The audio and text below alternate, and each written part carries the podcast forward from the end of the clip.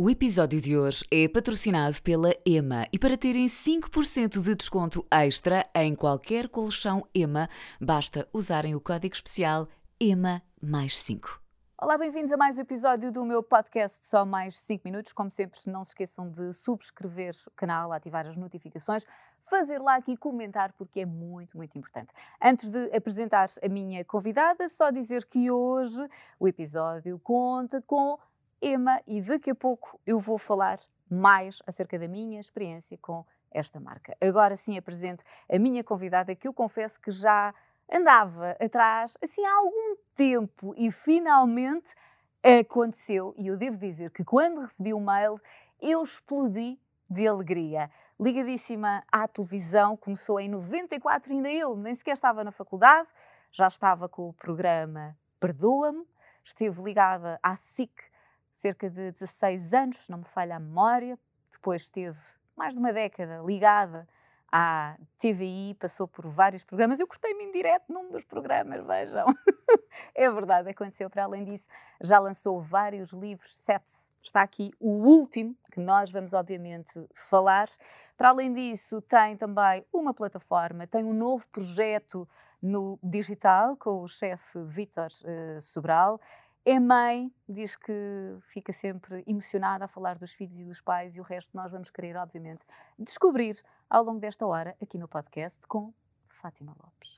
Bela introdução, sinto que já não tenho nada para dizer. Ai, não tens, querias tanta coisa. Olha, antes de mais, este é o oitavo parabéns. já. Oitavo, exatamente. Eu tinha É dito tinha lançado sete, aqui o oitavo. Muitos parabéns. Obrigada. Sabes que eu quando comecei a ler, eu senti que estavas a falar de ti. Uhum. Te senti bem? Não, eu vou-te explicar porquê. eu vou-te explicar porquê, mas é normal de- dizerem isso. Eu acho porque tem a ver com o facto desta personagem ter os meus valores. E isso é assumidíssimo. E quando tu começas a ler, dizes: Ah, a Fátima tem isto, a Fátima tem isto. Portanto, o, o teu comentário está mais do que acertado nesse aspecto, porque os valores da personagem são os meus valores. Mas isto foi mesmo uma coisa decidida por mim. As vivências, não. Eu tinha que pôr uma pessoa a viver coisas que eu nunca vivi, até para ter noção, e quando tu escreves, tu crias, do que é que poderá ser passar por esta ou aquela experiência. Ah, e a Sofia passou por muita coisa que eu, algumas delas, Sim. felizmente, nunca passei. Olha, pergunta para começar, e acho que às vezes é aquela pergunta que nós não fazemos com tanta frequência quanto isso: é como estás? Estou bem, que giro, sabes porquê? Ah, é a pergunta que agora o público me faz quando se cruza comigo. A sério? Fazem-me duas perguntas. Como é que a Fátima está? E eu digo, estou bem, não sei o quê. é? E quando é que a Fátima regressa? É a segunda pergunta. Mas respondendo à primeira, eu estou bem. Estou bem, estou um bocadinho cansadota porque eu saí da televisão a achar que ia baixar o ritmo. Tu estás a aproveitar para fazer tudo aquilo que andaste a adiar. Exatamente. Porque tu se tens um programa diário e tu sabes disso, o teu horário é feito de acordo com, não é? Tudo gira à volta daquilo, não é? Tudo gira à volta daquele, daquele projeto. Portanto, sobram, neste caso até sobra muito pouco tempo, porque são projetos que têm muitas horas. Mais a preparação, etc. Exatamente. E, portanto, houve uma série de coisas que eu fui adiando ao longo da vida. Não dava, não, não tinha tempo. E eu sempre a sonhar, porque eu sou super sonhadora. Eu sempre a sonhar, ai, um dia isto, um dia aquilo. E agora, de repente, vim-me com liberdade de tempo, liberdade de ser eu a fazer a minha agenda. E tenho feito tantas coisas, Catarina, mas tantas coisas que me deixam tão feliz. Parece uma miúda a experimentar coisas. Tão bom. É tão bom chegar a esta idade e dizer, parece uma miúda a experimentar coisas. Porque é esse o objetivo, certo? Eu não Sim. acredito que haja uma idade para tu fazeres ou viveres isto. Percebes o que é que eu quero dizer? Completamente. E antes de mais, deixa-me também só dizer-te, porque hum, caramba, a tua, a tua decisão é de uma mulher com muita garra. E já deves ouvir isto, já te devem ter dito ah, várias pessoas, mas também queria dizer, porque há uns anos, não sei se sabes, eu também tomei essa decisão. E tomar esta decisão quando tens tanta gente dependente de ti não é, difícil. fácil. Sim. Percebo-te perfeitamente. É muito difícil, porque tens que equacionar muita coisa e tens que pesar muita coisa e se tiveres filhos então pesas tudo 40 vezes antes de decidir. Nunca é uma decisão de ânimo leve. Não, quer dizer, pelo menos para mim não dá para ser de ânimo leve porque eu sou uma pessoa que hum, penso bastante. Não sou daquelas que sou impulsiva, sabes? Quando são coisas muito estruturantes para a minha vida. Não é, ai, dá-me na cabeça, aí vai ela. Esquece. Eu penso e repenso, meço e volto a medir, equaciono uma e outra vez. E quando decido, uh, como eu costumo dizer, uh, Deus Nosso Senhor pode tirar um dia de folga para vir falar comigo, está decidido. Neste caso, as coisas aconteceram de forma diferente. Eu não estava a pensar sair da televisão. Eu estava a pensar que ia continuar na televisão. Não estava nos meus planos. Não foi uma coisa, ai, andou muito tempo a pensar e depois um dia bateu a porta. Não, eu estava a pensar continuar. Mas a forma como as coisas aconteceram não me deixaram outra possibilidade se eu me queria respeitar. E há um bocadinho por aí. Eu eu tenho que me escolher e tenho que me respeitar, até porque eu com isso dou uma grande lição de dignidade e respeito aos meus filhos, isso é importante. E por isso foi difícil, mas uh, eu decidi que, que era capaz. Sei que fui muito corajosa, eu sei que fui muito corajosa. Um... Porque nós pensamos sempre, e depois, uma coisa é teres tudo garantido, não é? Sim. E tantos anos a fazer, e depois de repente tu pensas, e agora? eu, eu ao longo da vida e ao longo dos últimos anos trabalhei muito a minha parte psicológica. Eu tive acompanhamento durante uns bons anos com, com uma psicóloga, com a Ana Ramires, que é uma psicóloga de alta performance e, e que ajuda, enfim, os, os clientes, pacientes dela a ganharem ferramentas e competências para se tornarem mais capazes e trabalharem para a excelência e serem mais resilientes. Eu trabalhei muito com ela, trabalhei sete anos com a Ana e, e ela ajudou-me muito. Eu ganhei muitas ferramentas para me conhecer, para me escutar e para ser capaz de decidir. E há uma frase que ela me disse muitas vezes e que eu ao princípio eu não percebia, mas quando tomei esta decisão percebi que eu já a percebia e já a sentia, foi quando ela me disse: A Fátima é o seu maior recurso. E ela disse-me isso quando começámos a trabalhar. E eu na altura não percebia, pensava assim, ah, o maior recurso. Ou seja, não era a pessoa, não era uma pessoa que tivesse a autoestima que tenho hoje, não tinha a segurança que tenho hoje, não tinha a certeza que tenho hoje das minhas capacidades, das minhas competências, daquilo que eu sei que ainda não fiz, mas que se surgir a oportunidade, eu vou ser capaz de fazer, porque eu sou extremamente trabalhadora, sou muito, muito trabalhadora mesmo, uma super formiguinha. Um, quando eu saio da televisão, eu saí porque eu senti que eu era o meu maior recurso. E, portanto, onde não estás feliz, não fiques. Sai. E tens de começar outro caminho, seja ele qual for. E foi o que eu fiz. E o dia seguinte, como é que foi? De alívio. De alívio. Não foi de. Não foi de dúvida, não foi de então e agora o que é que vai ser, foi de alívio por estar tomada a decisão, porque o tempo que nós levamos até tomar uma decisão pesa-nos, não é? Nós deitamos-nos e levantamos a pensar na mesma uhum. coisa. E isso pesa-nos, puxa-nos. E enquanto durou a situação que, que eu estava a viver, uh, eu levantava-me a sentir esse peso. No dia que acabou, acabou. Tu podes começar um capítulo novo, porque este finalmente encerrou. Então, se está encerrado, tu já tens liberdade para começares a construir ao lado. É óbvio, Catarina, que eu não sabia por onde começar. Eu sabia que tinha hum, competência como speaker, porque já tinha feito esporadicamente. Eu sabia que tinha jeito para ensinar, já tinha dado uma, um ou outro módulo, já tinha ensinado uma ou outra empresa que me convidava e eu dava uhum. algumas aulas na área da comunicação, mas coisas avulso, porque eu não tinha tempo. E eu disse: vou começar por aqui. Uh, vou começar por aqui, mas é preciso tu dizeres aos outros que tu sabes fazer isto e que eles te deem a oportunidade de tu mostrares que sabes, claro. porque o facto de seres muito boa em televisão não quer dizer que sejas muito boa noutras coisas. Exatamente. Podes não ter jeito nenhum. E às vezes as pessoas até têm alguma dificuldade. Sim, e às vezes metem-nos um rótulo na cabeça, por exemplo, no meu caso, apresentadora, e achavam que eu era só apresentadora. Exatamente. Hoje já me apresentam como comunicadora, já me viram em muitas outras coisas como te disse, quando cheguei aqui hoje já vinha de moderar um debate numa, numa empresa para um conteúdo na área da, da saúde. Portanto, hoje já me vem assim, mas na altura é um bocadinho. Hum, hum, ok. E eu tive que dizer: a oportunidade. Começar do zero, Catarina, começar do zero. A oportunidade e eu vou-vos mostrar como eu sou capaz.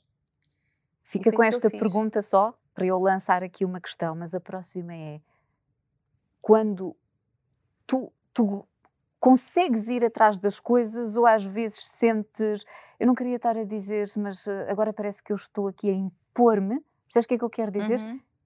guarda essa questão, voltamos já a seguir. Agora, atenção a isto. Estavas tu a, dizer, e, nós, uh, e eu também senti isso, que as pessoas uh, põem-nos o rótulo, não é? Uhum. E acham que nós só sabemos fazer aquilo e no, e no limite até pensam, hum, será que isto é mesmo assim ou é durante um tempo e depois ela acaba por, por voltar? E isto é um exercício que, quando nós temos algo certo e garantido, nós só temos que, estamos ali, não é? É fazer o nosso trabalhinho e está tudo certo. Quando não temos, nós temos que ir atrás e à procura. Uhum. Foi fácil fazer, avançar, ir à procura, dizer, hey, estou aqui, quero fazer. Olha, hum, eu acho que hoje, quando olho para trás e quando penso no mês de fevereiro, porque eu fechei o meu capítulo um, enfim, ali da TVI no final de janeiro, um, foi tudo muito rápido. Porque eu, um, quando saio, acontece uma coisa espantosa, uh, que é no LinkedIn, que é uma rede só ligada à parte profissional, uhum. eu tenho um disparo incrível a partir do momento em que eu saio da televisão incrível. Eu coloquei lá o meu comunicado, a explicar que tinha saído, como coloquei em todas as outras redes. O mesmo comunicado, não fiz um diferente. Simplesmente expliquei que ia sair. E é incrível o disparo que eu tive no LinkedIn. Parecia que havia uma série de empresas, faculdades e pessoas que estavam à espera que eu uh, me afastasse um bocadinho da televisão para dizer: Ok, nós queremos a Fátima para trabalhar noutras coisas. E foi isso que aconteceu. Incrível. E portanto, eu dei neste espaço de meses muitas formações, participei em, muitas, uh, em muitos congressos e, e, enfim, situações organizadas pelas faculdades, às vezes com temáticas específicas, tudo online, não é? nova realidade também, tudo online. Sim. Eu em casa, atrás de um ring light, com o meu telemóvelzinho lá pendurado, maquilhava-me, penteava-me, uh, sentava-me ali, ali dava as minhas formações, ali dava os meus cursos, ali entrava nas palestras e saía. Uh, todo um mundo novo, e as coisas aconteceram. Eu, eu realmente, uh, o LinkedIn ajudou-me imenso, porque de repente é como te digo, o mercado empresarial partiu do pressuposto que eu deveria ter alguma competência e deu uma oportunidade. As faculdades não sabiam muito bem e quando me convidavam era um pouco a medo. ela não vai dizer que sim. É a Fátima Lopes. Ou seja, elas punham-me num sítio onde eu não me punha. Eu, para mim, eu sei que sou uma grande comunicadora mas não sou uma pessoa inatingível, sou uma pessoa normal, não é? Tu conheces ah, mas, mas eu percebo, eu percebo. E eu quando próprio... eu respondi ao mail a dizer pois. quando é que é e tal, qual é o tema que vocês querem que eu aborde, o tema não sei o quê, querem que faça uma palestra específica sobre isto, e eu montava a palestra específica sobre o tema que eles queriam. Portanto, fiz muitas sobre temas muito variados dentro da área da comunicação.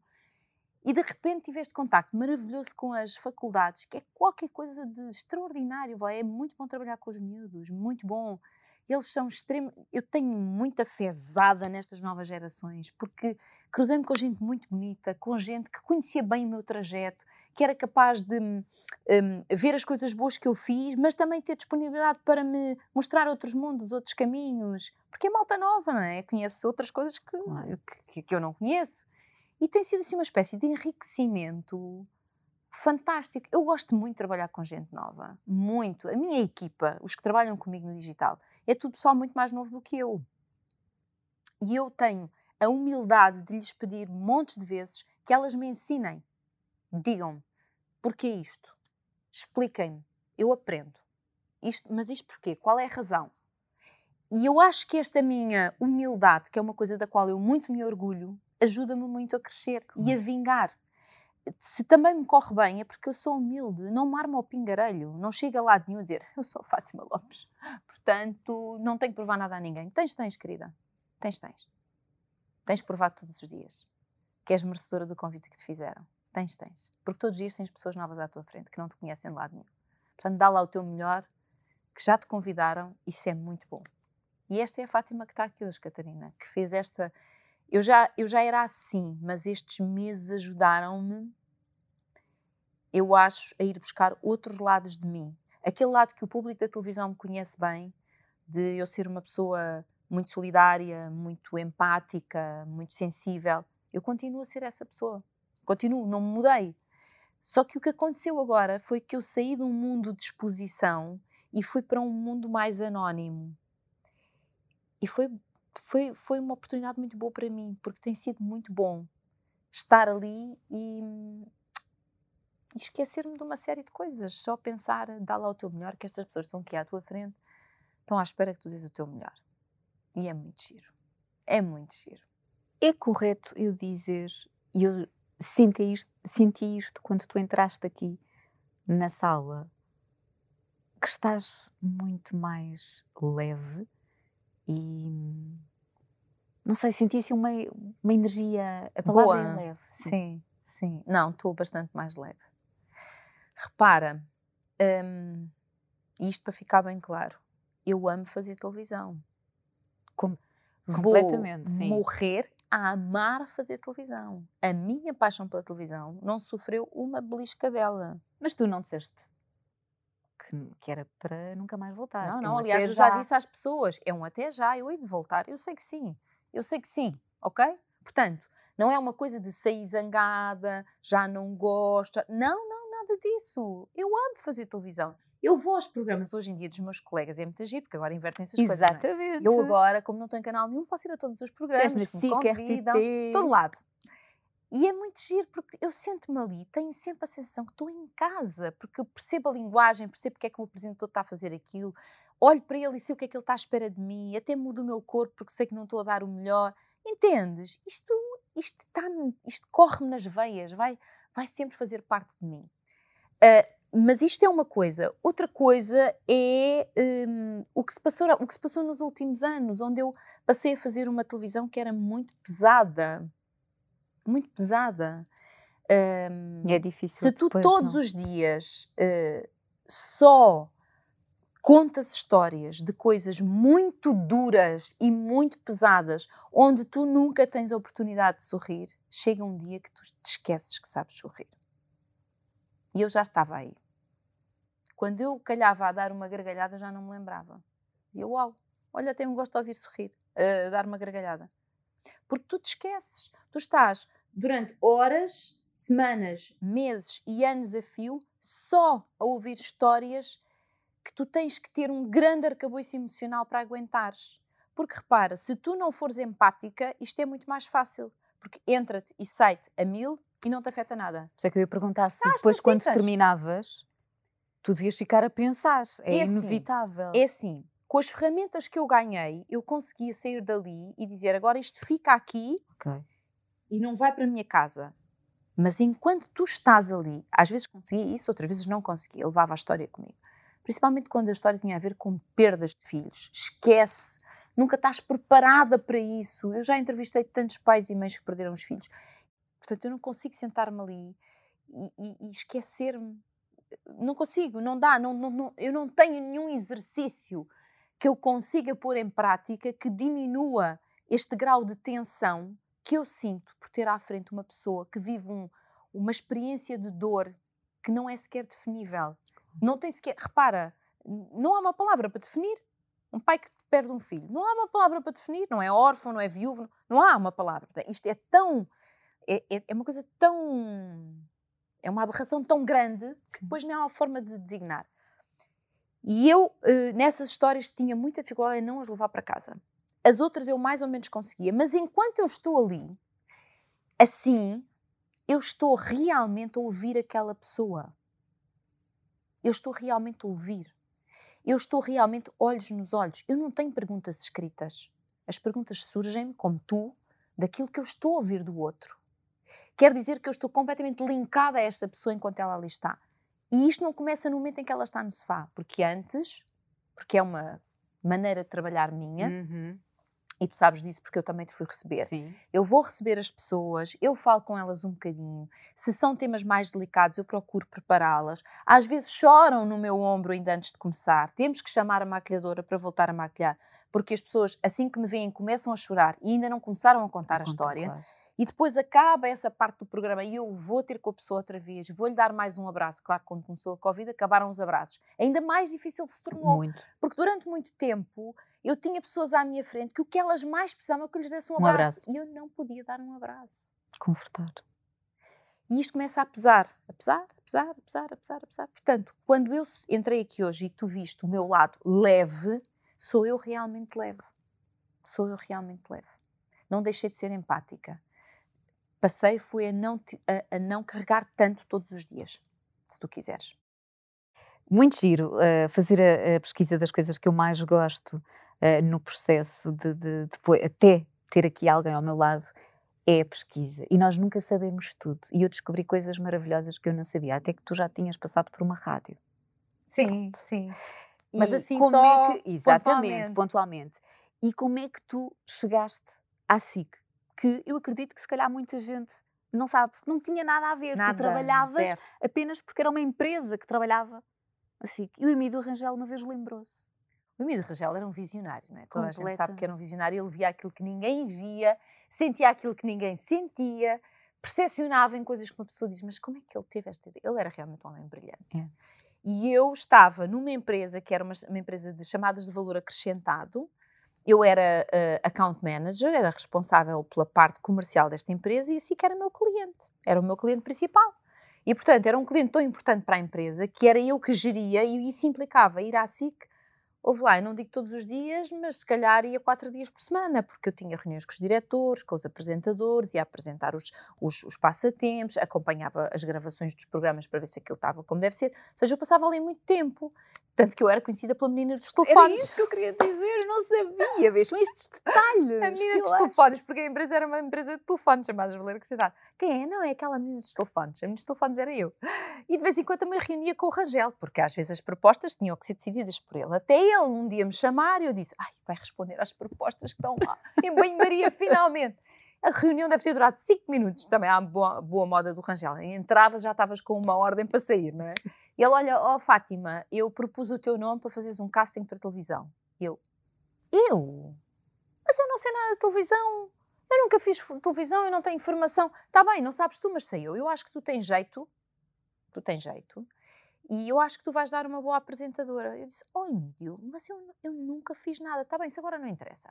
Olha, o casting é para substituir a Alexandra Lencastre, não perdoam. Passas, nem é queres, não queres, esquece. Passas na minha secretária e ela tem lá uma cassete, porque sim, isto dá tempo da cassete. tem lá uma cassete com o momento da entrega das flores e tens a história, vais para casa, estudas, preparas-te preparas e depois eles marcam o casting contigo. E assim foi. Eu peguei naquilo, fui para casa e pensei assim: ai, mas eu vou fazer isto. Mas lá está, eu não sou de virar a cara.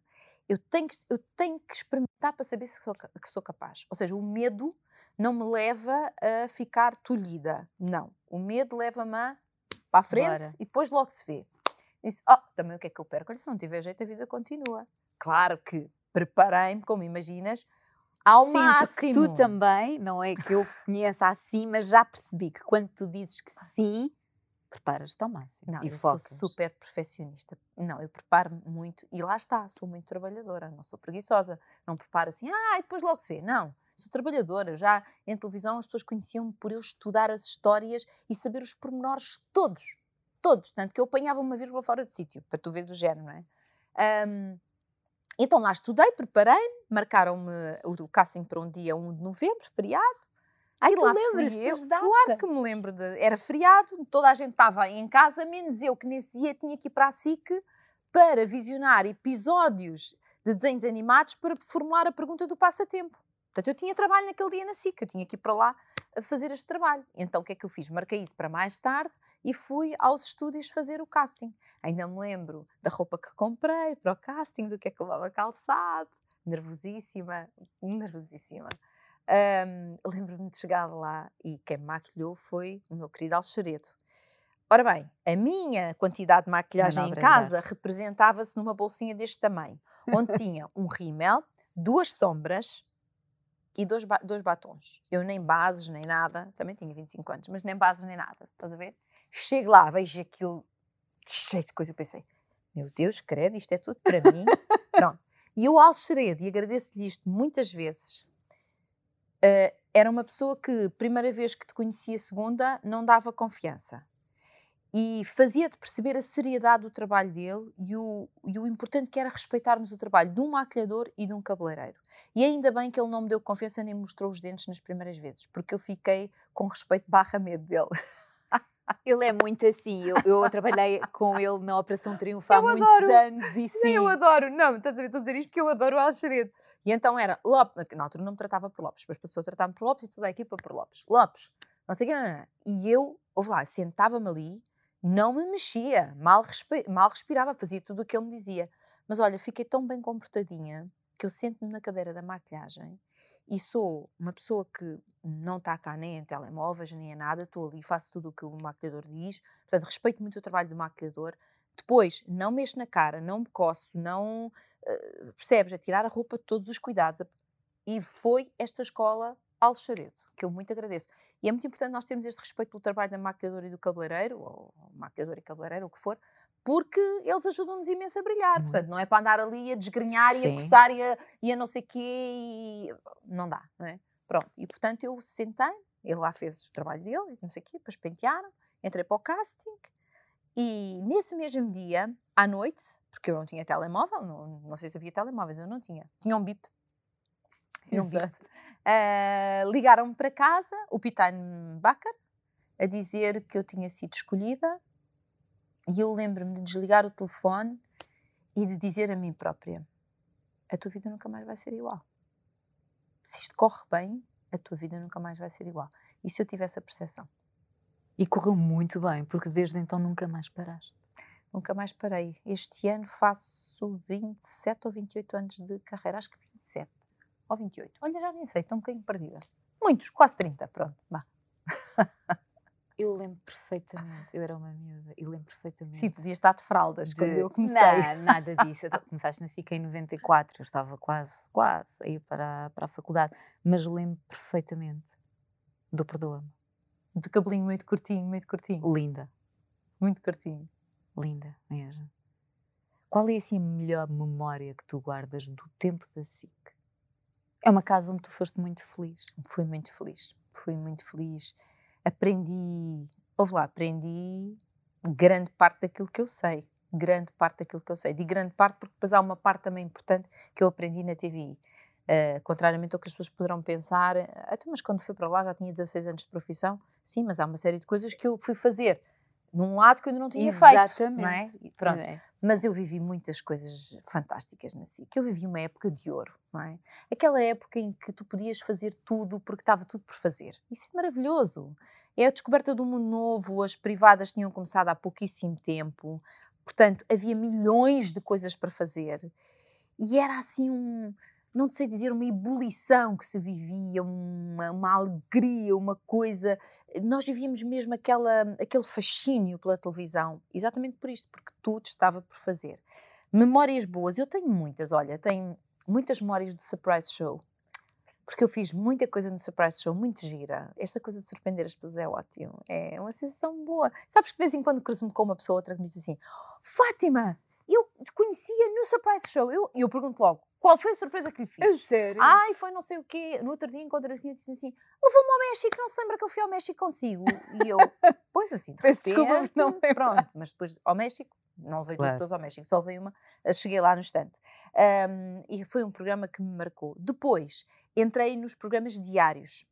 E nos programas diários, o Fátima Lopes foi, e eu acho que será sempre assim, o programa que tem uma marca mais forte para mim. É aí que eu começo a fazer talk shows. Eu nunca tinha feito, era gravado. É aí que eu dou um mergulho na realidade, que eu lido com temas que eu nunca tinha lidado na minha vida. Catarina eu nem sabia que existia. Coisas como violência doméstica, hum, imagina, stress pós-traumático, ah, doenças raras, coisas que para uma miúda de 25 anos ou 26 que eu tinha, estava tudo longe da minha realidade. E eu levo um chapadão de realidade, mas daqueles bem aviados que eu despertei para a vida. E foi aí que eu desenvolvi a minha capacidade e competência para conversar com pessoas, porque tu tinhas, imagina, 5 a 6 pessoas por tema, com cada uma delas mais ou menos 20 minutos, e nem que a história durasse dois, tu tinhas que aguentar Claro. 20. Por isso é que ainda hoje, às vezes até os humoristas na brincadeira dizem a Fátima Lopes, até com uma pedra conversa durante o tempo que vocês quiserem. Isto vem do tempo do Fátima Lopes, porque realmente havia testemunhos que nós tínhamos consciência que aquilo contava-se, olha lá, em dois minutos, Catarina, dois minutos. Só depois tu quebras isto em 40 mil etapas para nos chegar e depois quando chegas aos dois minutos tu rebobinas para trás a conversa outra vez e voltas a fazê-la mastigada de outra maneira. E assim tu preenches 20 mas eu não sabia isto. Aprendi a fazer isto é muito giro este programa ensinou-me a habilidade que eu tenho hoje para conversar a Fátima Lopes Esse tempo estavas a falar e que, que eu percebo que tem muito a ver com o início das privadas e com todo o mundo que havia pela frente, achas que neste momento a televisão precisa de levar aqui rapidamente um refresh ou está tudo inventado? O atual. Sabes o que é que eu acho? Eu acho que a, a televisão precisa de verdade. A televisão precisa de verdade. E a televisão precisa de simplicidade. Só. Verdade e simplicidade. Repara uma coisa. E a pandemia deixou isto ainda mais claro. Tu o que tu mais desejas provavelmente nesta vida é teres uma vida normal. Sem condicionamentos, sem proibições, sem poderes fazer coisas que toda a vida achámos que eram só normais e que qualquer criatura faz, como por exemplo um abraço, não é?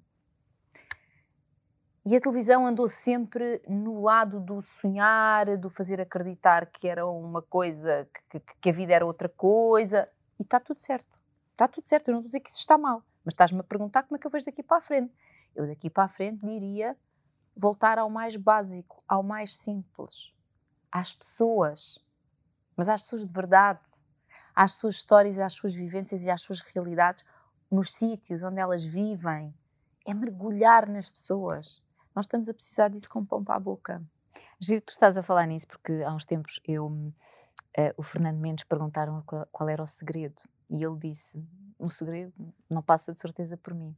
O foco está em quem passa por lá. Eles é que são os protagonistas, não sou eu. Eu não sou nada. E é um bocadinho isso que tu estás a dizer, certo? E o less is more. Completamente. Estamos numa fase em que precisamos muito de, de- de vida real. Aliás, isto leva-nos também às redes sociais. Tu sentes alguma pressão? Eu não sinto pressão por parte das redes sociais porque eu me mostro nas redes sociais como eu sou e com fronteiras estabelecidas por mim. E dali eu não saio. Então não vivo essa pressão. Depois, se há alguma situação que gera um bocadinho de polémica, eu no meu caso, felizmente, nunca tive assim nada de especial, mas penso sempre, é a opinião do outro, eu respeito, ou seja, não entro em discussões, em. Não. É a opinião do outro, eu respeito, ele segue o caminho dele e eu sigo o meu. E, portanto, as pessoas que não quiserem seguir mais também têm essa liberdade. Portanto, como é, uma- é- como é uma coisa livre, a pessoa fica só enquanto lhe faz simplificar. Sim. Hum, não, a ideia de sermos, da nossa vida andar a toque de caixa das redes sociais não me agrada. Perdes a liberdade. E isso não é bom. Não é bom. E quando digo não é bom, não é bom para a tua saúde mental, para a tua saúde emocional. Não.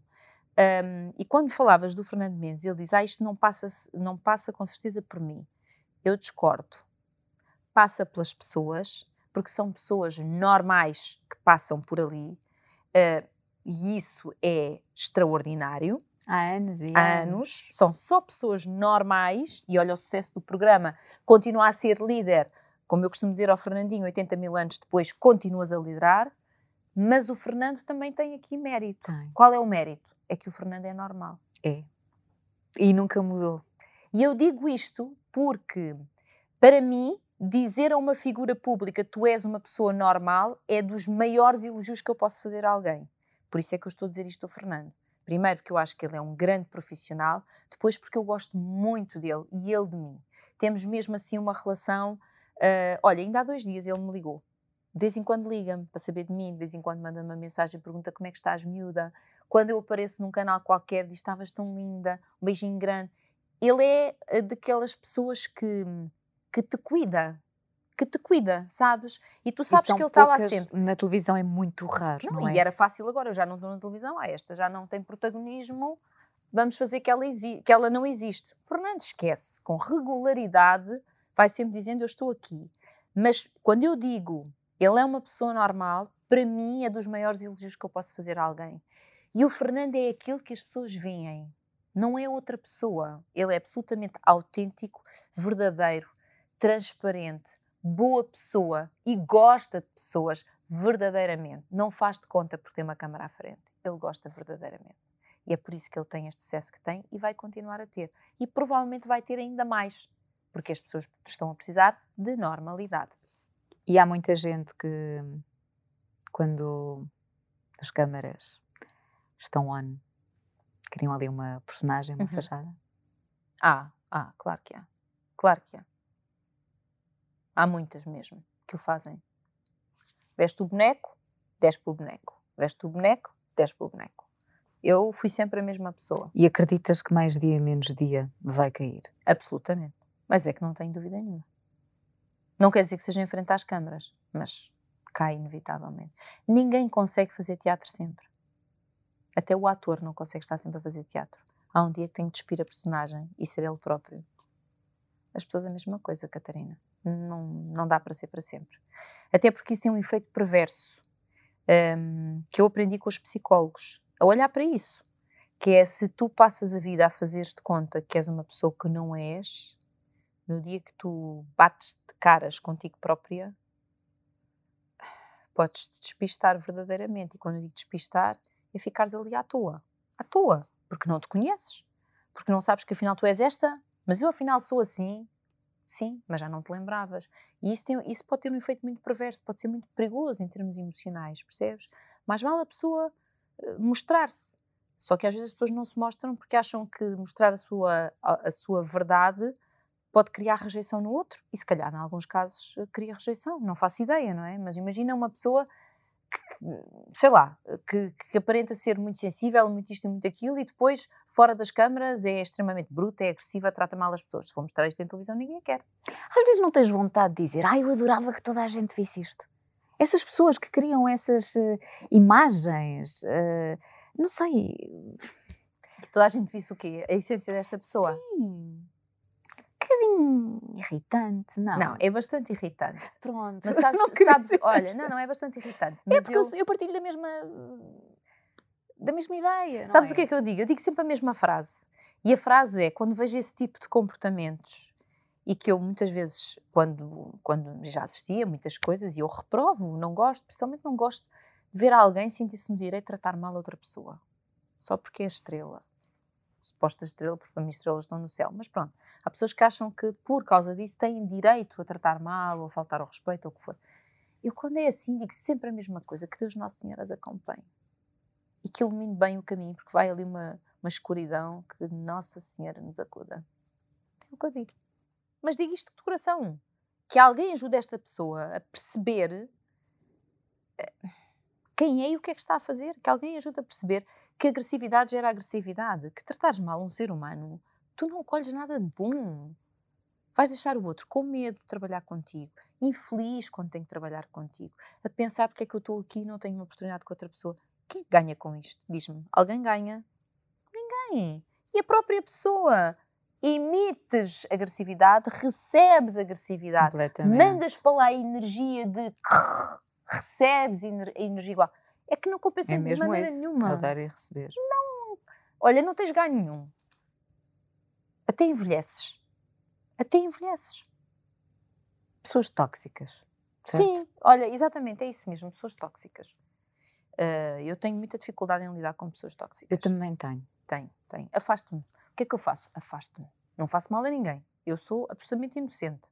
Eu, se não gostar de- do comportamento de uma pessoa ou de uma pessoa, eu não faço nada para a prejudicar, não falo mal da pessoa, não tento fazer eh, alguma coisa que a prejudique, nada. Simplesmente penso, segue o teu caminho, que eu sigo o meu.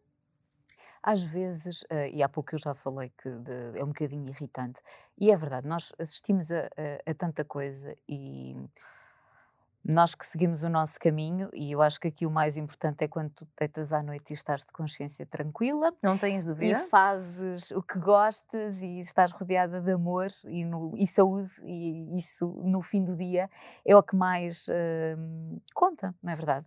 Mas depois não, não te irrita que às vezes as outras pessoas até saiam bem, que não sentes que às vezes no meio tu até perdes uma outra coisa. Ganhamos sempre. Mas às vezes, nos nossos pensamentos, não ficas a pensar, eu com a minha maneira de ser já perdi uma ou outra coisa. Ou achas que aqui é mesmo, não, estes são os meus valores, até posso perder uma ou outra vez, mas não interessa, eu sou assim. Uh, eu sou muito fiel aos meus valores e aos meus princípios. Toda a gente sabe disso e, e, e, quando eu saí da televisão toda a gente percebeu que é porque eu sou fiel aos meus valores Exatamente. e aos meus princípios, não é? Pronto. Se dúvidas existissem... Se dúvidas existissem, ficavam esclarecidas de uma vez por todas. Uh, eu quando vejo essas pessoas, imagina, ficarem com um determinado trabalho que eventualmente eu acho que, olha, eu também poderia fazer.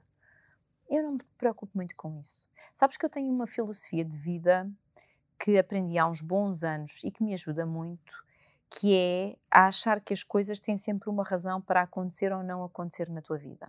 Portanto, isso ajuda-me muito porque eu não entro em zanga com a vida. Nem me faço de coitadinha, nem visto a pele da, da vítima. Não estou para aí voltada. Já andei por aí há muitos anos, mas fiz um grande caminho de desenvolvimento pessoal para perceber que isso não faz sentido nenhum e só te desgasta. Portanto, se um determinado projeto que eu até gostava de fazer não me foi entregue a mim, deve haver uma boa razão siga caminho. Aí o meu lado pragmático arruma as coisas. Não é para mim. Não é porque não é para mim claro. ou não é o timing para eu fazer. Uh, e sabes que já houve, houve situações que depois eu pensei, ainda bem que isto não me foi entregue a mim. Depois encontras a resposta mais Sim, tarde. Sim, encontras sempre. Eu digo, caramba, ainda bem que eu não fiz isto. Às Bolas, vezes, onde momento... é que eu me ia meter? É que às vezes é no momento até poderíamos pensar e questionar o porquê. Porquê que não me calhou? Mas depois, mais à frente, sim, encontras a resposta. Pronto. Olha, nessa altura, como é que, como é que tu falaste aos teus pais? Eu sei, na pesquisa eu ouvi a reação do, do teu pai quando te viu, uh, da primeira vez, depois quando saíste da, da televisão. Mas quando tomaste essa decisão, comunicaste? eu tenho uma característica, eu não acho que é um defeito, é uma característica que é tomar as decisões uh, só comigo. Porque quando tu partilhas, mesmo seja com as pessoas que tu mais amas, elas têm tendência a dizer aquilo que é fruto dos medos delas, não são os meus, são os delas e sem dares por isso, às tantas estás a ser influenciado por isso e estás a decidir aquilo que o outro decidiria naquela situação. Não és tu, é o outro, face ao que viveu, aos padrões que tem na cabeça e por aí adiante. Como é que tu ficas imune a isto? Não partilhas. E assim fazes uns, um, um processo de auscultação interior. Tu tens que te escutar a ti, fazeres uma introspeção tu sozinha pode haver uma pessoa ou outra na tua vida que tu digas assim: esta pessoa tem capacidade de me ouvir, de ser neutra e de me ajudar a pensar os prós e os contras. Não me vai dizer faz isto. Vai-me dizer: olha, se fores por aqui, esta e esta vantagem, esta e esta desvantagem. Se fores por ali, no fundo, ajuda-te a, ajuda a reunir informação. Se tiveres alguém assim na tua vida, então podes partilhar com essa pessoa se as pessoas metem em tudo uma dose emocional, hum. que no fundo o medo que têm que te aconteça alguma coisa faz com que elas dirijam uh, tudo o que vão dizer, então não consultes ninguém. E eu, eu um, a determinado momento, uh, uh, o meu filho percebeu-se que se passava qualquer coisa, mas achei que uma criança de 12 anos, ainda não dá para entrar neste, neste, nesta conversa, mas com a minha filha, não, ela tem 21, tinha 20 anos. Um, e, e eu falei com ela, expliquei-lhe: olha, passa-se isto assim, assim, estão aqui, estão aqui a acontecer coisas que não dá para a mãe. E, e ela já se tinha percebido que eu estava triste, estava estava triste, acima de tudo estava triste. E ela, de uma forma muito pragmática, porque a minha filha é extremamente pragmática e é uma boa menina. É, quando digo uma boa menina é porque é um bom ser humano, é muito bem formada. Disse-me: Olha, mãe, é assim, termos a vida boa que nós temos, à custa da tua infelicidade, não vale. Por isso, se for preciso repensar tudo, redimensionar tudo e começarmos a ter outra vida, também temos. Mas tu tens que escolher aquilo que tu achas que é bom para ti. E nesse dia eu tomei a decisão. É extraordinário. Tenho uma filha maravilhosa. Ai, sai já daqui, senão começa a chorar. Eu avisei, é daquele tema, mas eu, eu, eu também já estou. É, tenho uma filha muito. Tenho uma filha que, acima de tudo, é muito minha amiga. A minha filha é muito minha amiga. E a minha filha tem uma, um respeito e uma admiração por mim muito grandes. E eu acho que porque ela toda a vida viu uma mãe muito trabalhadora, muito trabalhadora. Nunca a mim me caiu nada do céu. Nunca fiquei sentada e. Não. Tudo foi sempre muito suado, muito suado. E ela assistiu a isso. E assistiu também e cresceu sempre com a noção de que eu podia ter um milhão de coisas para fazer, mas se a minha filha me dissesse eu preciso de ti, ficava tudo para trás. Ela teve sempre em primeiro e depois o irmão também. E, é, e ela cresceu com esta certeza de que eles são as pessoas mais importantes da minha vida e que por eles eu faço tudo, que por eles eu vou até ao fim do mundo. E ela cresceu muito amada, uh, percebes? Muito amada, Percebo. muito amada.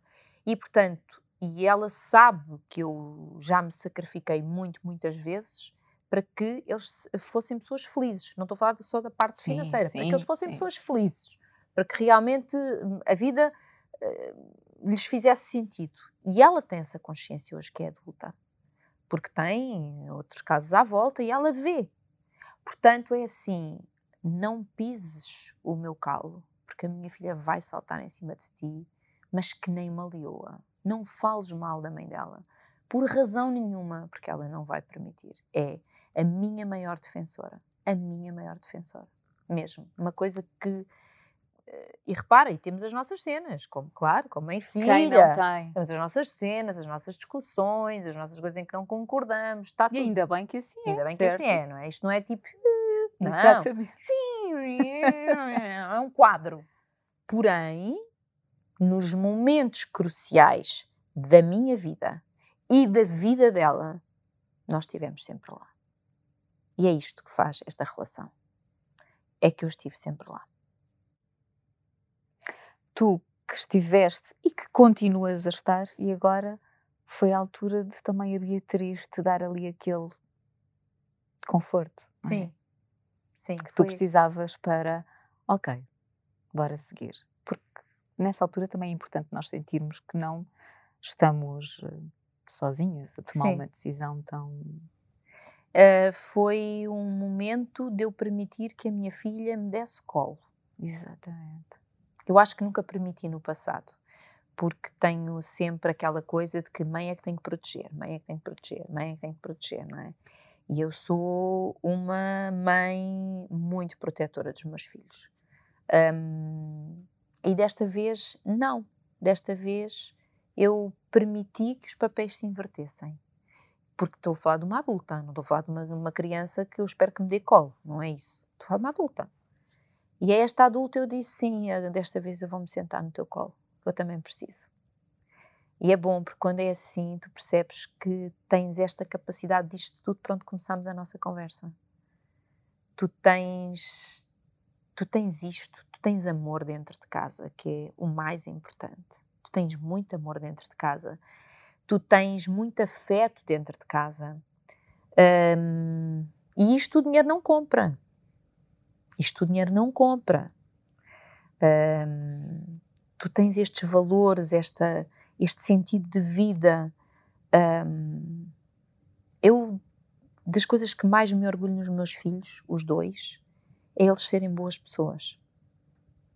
Eu não sei onde é que eles vão chegar profissionalmente, mas há uma coisa que eu sei que eles são duas excelentes pessoas. E sendo, eu já fiz bem o meu papel. Isso passa tudo por ti, porque mesmo sempre a trabalhar, deixa-me só dizer, porque ela, eles Pronto. têm os dois a sorte de ter pais magníficos, por amor de Deus, não é só mérito meu. Claro, é assim mesmo. Eu estou aqui a falar de sim, mim, mas, sim, mas sim, os dois têm essa sorte, óbvio. felizmente. Mas isso só prova que mesmo tu, com tantos anos, sempre na televisão, com tanta coisa para fazer, Nunca descuraste a parte familiar? Não, porque eu vou-te dizer, não, a principal razão é porque eu não consigo ser feliz se eu ficar longe deles. Até poderão dizer, ah, mas então isso é egoísta. Eu acho que não é egoísta porque eles ficam felicíssimos de me terem por perto. Mas eu é que também não consigo ser feliz claro. se não estiver perto deles. Eu recusei vários projetos no passado porque implicavam penalizar muito a minha vida pessoal. E eu não quis. Eu, quando mudei para a TVI, o meu filho era pequenino e eu disse: Eu vou ter um programa diário, peço-vos que nos primeiros anos não me ponham também programas ao fim de semana. porque eu preciso ser mãe. Esta idade não vai voltar. Eu preciso estar ao lado do meu filho como estive ao lado da minha filha. E só quando o meu filho já era mais crescidinho é que eu comecei de vez em quando a fazer também prime time. Foi quando fiz os pequenos gigantes. Mas também o universo foi tão generoso, neste caso o meu querido uh, Bruno Santos, que me deu um projeto, um programa com crianças. E portanto, porreiríssimo, porque eu nunca tinha feito. Aliás, na altura disse-lhe: Ai, que bom, deste-me um presente tão bom, tão bom, deste-me um programa com crianças que eu nunca tinha feito e nem sabia se me ia correr bem. E correu-me lindamente. Foi uma experiência muito bonita e agradeço-lhe muito. Aliás, ele deu-me hum, alguns projetos muito, muito importantes para mim. Uh, mas nessa altura eu achei que já conseguia conciliar. O, o, o Filipe já estava mais crescidinho. Percebes? Pronto, são escolhas. E os outros fazem outras e não há mal nenhum. São escolhas. Hoje em dia, se voltasse à televisão, e isto só respondes se quiseres, tem que fazer, obviamente, sentido para ti esse regresso. Uh, fazes algo, já tens alguma ideia na tua cabeça ou para já está longe de, estás longe de pensar, até porque tens o livro e não só, tens um projeto maravilhoso no YouTube com o chefe Vitor eh, Sobral e já falámos nisso no início. Tu não tens é tempo para tudo, o que tens aí adiado para, para fazer. Mas é a pergunta que as pessoas fazem. E tu já disseste, é um até já. Sim. Já tens aí alguma coisa definida na tua é cabeça? É um até já, e eu na minha cabeça tenho aquilo que eu gostaria de fazer. Eu não partilho, porque não, não posso partilhar, mas se me surgisse a oportunidade de fazer aquilo que eu tenho na minha cabeça, eu voltava. Já comentaste com alguém de televisões? Uh, já, já. E mais não digo, mas já. Eu também não vou fazer mais essa pergunta. Mas já, já comentei, sim, eu tenho uma ideia na minha cabeça. Olha, já vamos ao livro. Agora fala-me dessa experiência com o chefe Vitor Sobral. Então, a experiência com o Vitor uh, surgiu as chamadas conversas de amigos, não é? Conversas de amigos, um dia diz-me lá, olha, era giro-te um dia vis cozinhar comigo e fazemos um vídeo disso. E logo vemos como é que a coisa funciona. Eu disse, está bem, eu gosto muito de cozinhar. Um, e então lá fomos fazer. Eu não cozinhas? Não, tu sabes, não é? Eu sou péssima. Pronto. Para mim é o básico. Eu se calhar tenho que ir assistir. Assista aos vídeos. Está tudo no YouTube. Subscreves, também é gratuito. Portanto, subscreves e acompanhas. E então, fizemos o vídeo e percebemos que nós, além de nos darmos muito bem os dois, temos uma boa química a trabalhar. Ou seja, eu faço ao Vitor as perguntas que o comum dos mortais que quer cozinhar faz, não é? Porquê que não sei o quê? Mas isto entra aqui neste ponto porquê? Porquê que escolheste esta erva e não escolheste a outra? Estás a ver? Aquelas perguntas que te surgem quando tu vês os chefes a fazerem as receitas e tu não percebes porque é que é isto e não é aquilo. Bom, eu disse, ah, então, a coisa funciona. E começámos os dois a falar. E se nós montássemos um projeto dos dois? E não, não, não. Olha, quando demos por nós, e por causa de eu, na brincadeira, está sempre a dizer, ó oh, chefe, ficou, ó oh, chefe.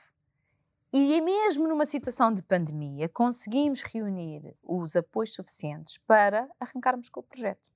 E, portanto, já gravámos 24 episódios. Já gravámos 24 episódios, o que é muito bom, porque está com aquela qualidade que toda a gente vê, não é? Nós temos ali um programa que podia estar a passar eh, num outro sítio qualquer Sim. que não fosse o YouTube. Sim. Um, um, canal por cabo ou um canal por cabo, por exemplo. Outro. Portanto, repara que foi para mim também um grande desafio. Eu nunca tinha feito programas de culinária. Tive que aprender toda uma linguagem nova.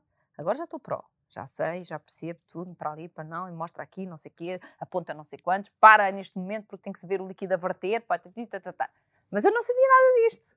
Mas como estou sempre disponível para aprender e estou sempre a perguntar às pessoas, como aos miúdos, olha, mas porquê é que eu tenho que pôr isto aqui? Ah, mas ali vais apanhar de onde? Vais pôr a câmera porquê? Ah, porque dali apanhas. Estás a ver? Eu estou sempre a perguntar coisas. Isso ajuda-me a aprender, fico mais rápida, não é? Mas isto também basta só alguém fazer uma pesquisa e perceber que na tua linha uh, tu sempre fizeste coisas muito diferentes, até antes de chegares à televisão, e lá está mais uma vez é esta tua sede de trabalhar e de aprender. E de aprender. Olha, por exemplo, o Simple Flow, que é uma é a plataforma que eu tenho há quatro anos, totalmente dedicada à saúde e bem-estar. Isto nasceu de uma carolice minha, que foi eu gosto muito dos temas da saúde e bem-estar. Gosto mesmo, é o estilo de vida que eu pratico e gosto. E acho que as pessoas se perdem muito no Dr. Google. Portanto, vão, encontram coisas muito bem explicadas, como às vezes encontram as geneiras que não têm tamanho. Sim.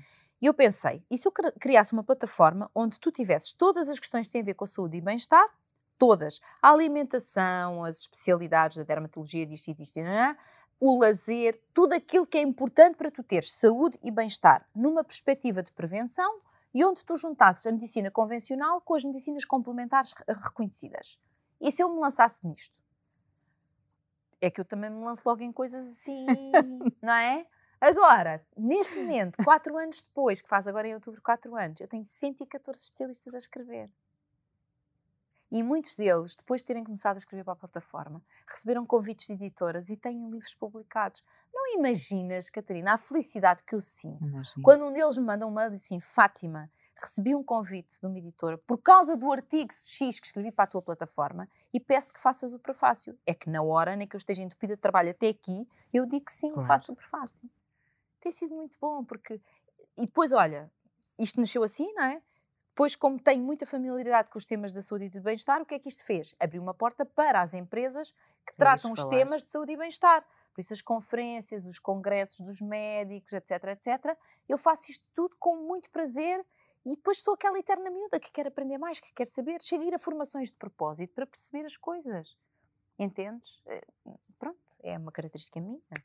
Sufraguidão de conhecimento. Estamos quase a avançar para as perguntas das seguidoras, mas o que é que tu ao dia de hoje dirias ah, à menina dos telefones? O que é que eu diria às à menina dos telefones? Que vale a pena ser atrevida. Foi o que ela fez, foi atrevida. Lançou-se numa coisa da qual não sabia nada.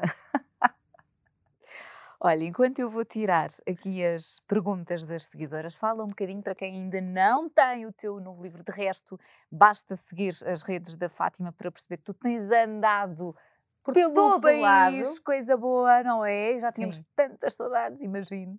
Não, as certo? pessoas de têm andar muitas do saudades, sim, contacto. sim. É aquele contacto permitido, com as regras de segurança, Exatamente, quê. sim. Fazemos tudo como tem que ser.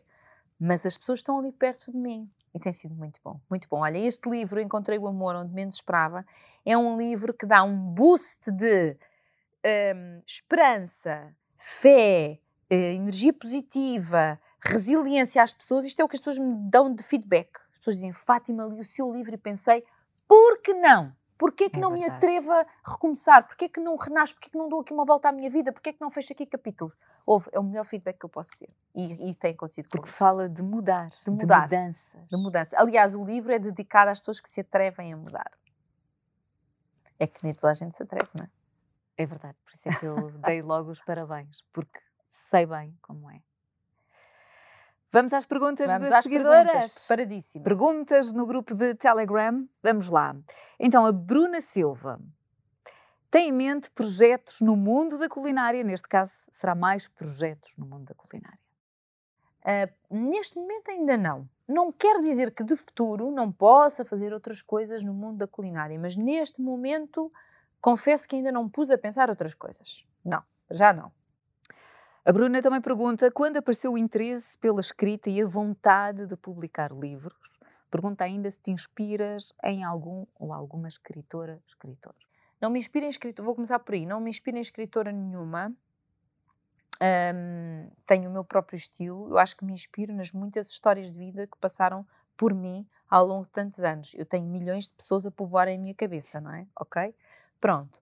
Depois, esta coisa de escrever, uma vez mais, não fui eu que fui à procura dos livros. Foi uma editora que tinha lido uns quantos artigos meus que, escrevi- que saíram num, num jornal gratuito que leu e disse: Esta mulher tem jeito para a escrita. E pediram-me uma reunião. E disseram: A Fátima não gostava de escrever um livro. Eu? De novo, eu? Eu nunca pensei em escrever um livro. Ai, mas nós achamos que a Fátima tem jeito para escrever. E a brincar? Já oito. Oito! É verdade. Qual foi, pergunta à Catarina, qual foi, aliás, a Catarina tem aqui três perguntas. Qual foi a melhor coisa que lhe aconteceu na vida? Ter os meus filhos. Sem sombra de dúvida. Resposta direta: ter os meus filhos. Existe algum tipo de programa que gostava de fazer, mas que ainda não tive a oportunidade? Se sim, qual? Não sei se aqui queres responder, existe, mas é era o tal aquele- que eu não disse Pronto. o quê. Mas sim, existe. Na minha Pronto. cabeça existe. Que avisos barra alertas daria para o seu eu adolescente? para o meu eu adolescente, para ter mais calma. Às vezes queria tudo para ontem. Hoje já percebi que o relógio anda de outra maneira. Pergunta-chave, não é? Fechamos com esta. A Eduardo Araújo faz aquela pergunta que toda a gente faz, que é, Qual das duas? pretende voltar à televisão? Sim, pretendo voltar à televisão. Quando fizer sentido. Pronto. Está feito! Não está feito porque ainda falta a pergunta-chave que encerra sempre o podcast. Tem o nome de uma expressão que eu uso imenso no meu dia a dia, só mais 5 minutos. Por exemplo, eu pedia-te, agora não mais 5, mas mais 15, mais 20. Foi a primeira vez que trocámos aqui os papéis. Um, e tu não imaginas a minha alegria de ter aqui, principalmente porque todas as outras vezes que eu te vi foi no contexto de televisão e senti isso mesmo, que tu estavas, que tu tinhas muito mais para mostrar. Um, e fico mesmo feliz por conseguir ler e, e achar que tu estás mesmo bem. E que isto sirva de inspiração a todas as mulheres que têm medo de arriscar. Seja pela idade, seja porque pensam, ouvem muitos nãos, como tu estavas a dizer, um, de quem está mais perto, que obviamente quer o melhor. Quer o melhor, faz com amor. Exatamente, mas às vezes os tempos são outros e nós não queremos viver naquela do e se, e se eu tivesse arriscado, e se eu tivesse feito. E no limite, porque pais felizes, crianças felizes. Eu tenho sempre este lema. Eu também. E nós não podemos estar a passar uma coisa aos nossos filhos se nós próprios não damos esse exemplo. Completamente. Pronto. Por isso, obrigada por este exemplo, por esta inspiração. E agora vamos à pergunta-chave. A quem é que pedias só mais 5 minutos? A quem é que eu pedia só mais 5 minutos? Acho que pedia hum, aos meus pais um dia se eu sentisse que estavam para partir. Só mais 5 minutos.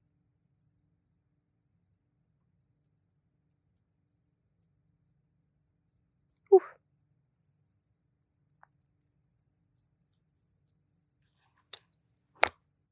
Falta agora aquela, aquela parte do abracinho. Yeah.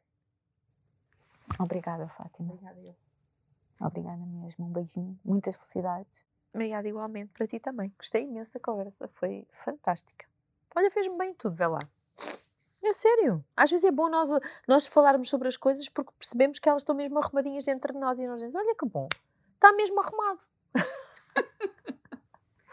Está feito. Até ao próximo episódio do podcast. Beijinhos.